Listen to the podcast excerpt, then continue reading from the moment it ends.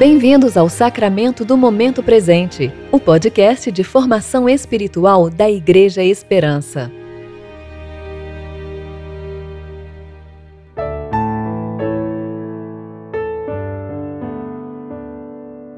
Hoje é 17 de junho de 2020, quarta-feira. Tempo de reflexão do segundo domingo após Pentecostes.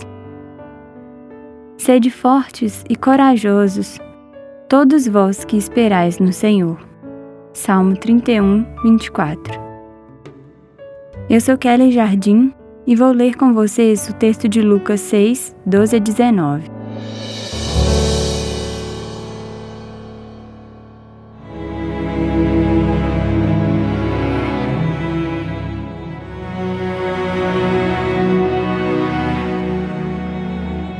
Naqueles dias, Jesus se retirou para um monte a fim de orar e passou a noite toda orando a Deus. Depois do amanhecer, chamou seus discípulos e escolheu doze dentre eles, aos quais também chamou de apóstolos: Simão, a quem chamou Pedro, e André, seu irmão, Tiago e João, Filipe e Bartolomeu, Mateus e Tomé, Tiago, filho de Alfeu, e Simão, conhecido como Zelote Judas, filho de Tiago, e Judas Iscariotes, que veio a ser o traidor.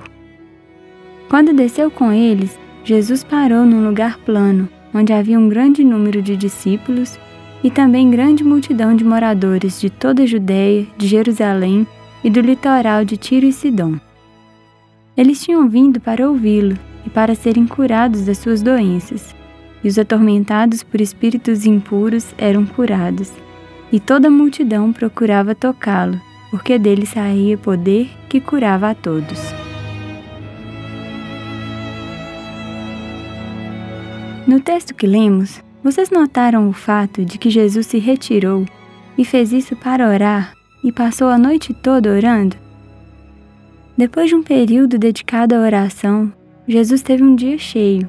Escolheu os doze discípulos, aos quais também chamou de apóstolos, Encontrou-se com uma grande multidão, dedicou-se ao ensino e também curou as pessoas de suas doenças e as livrou dos tormentos dos espíritos imundos. O mesmo Jesus que se compadecia das multidões e realizava muitos sinais e prodígios, que era encontrado no templo ensinando, que tinha bem perto de si os apóstolos, sempre sensível às necessidades mais profundas do coração humano, esse mesmo Jesus também tinha momentos privados dedicados à oração, sozinho, ele e Deus. A vida exterior de Jesus, todo o desenrolar de seu ministério, tem a marca de uma vida de intimidade com Deus, cultivada através da oração. Jesus sabia estar sozinho. Ele estava sempre diante de Deus. Por sua vida interior de oração tão vívida, rica e consoladora, Jesus sabia também estar cercado de gente. Por isso também foi capaz de resistir às tentações, de perseverar até o fim, mantendo-se sempre em frente, cumprindo o propósito de Deus.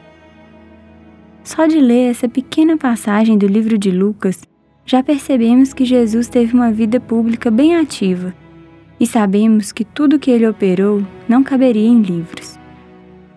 Talvez você tenha uma vida com muitas responsabilidades e logo cedo já tenha de enfrentar muitas tarefas.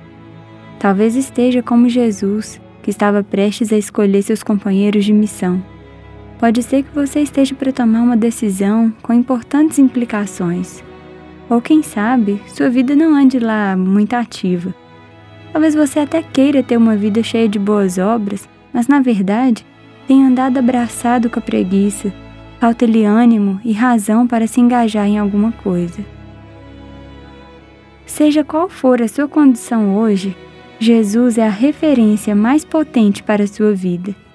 É Ele quem deve ordenar todas as coisas.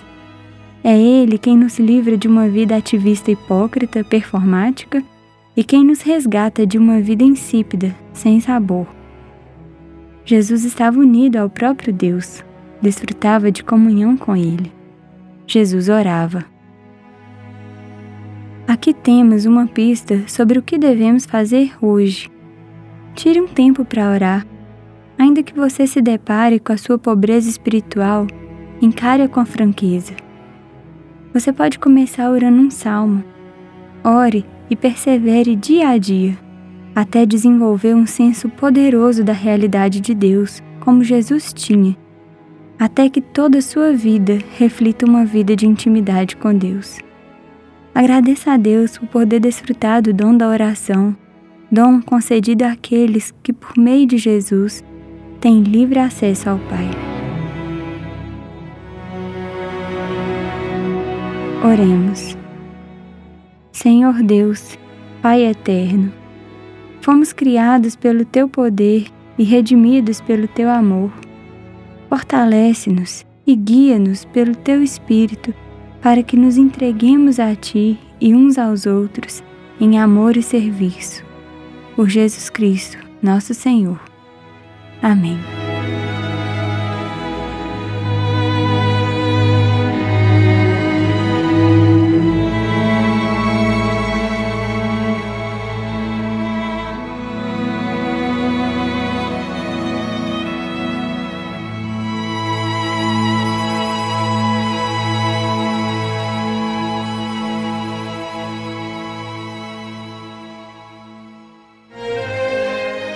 Você ouviu o Sacramento do Momento Presente, o podcast da Igreja Esperança. Agradecemos pela sua atenção e esperamos que você fique mais consciente para viver o tempo presente em relacionamento com Deus. Até a próxima!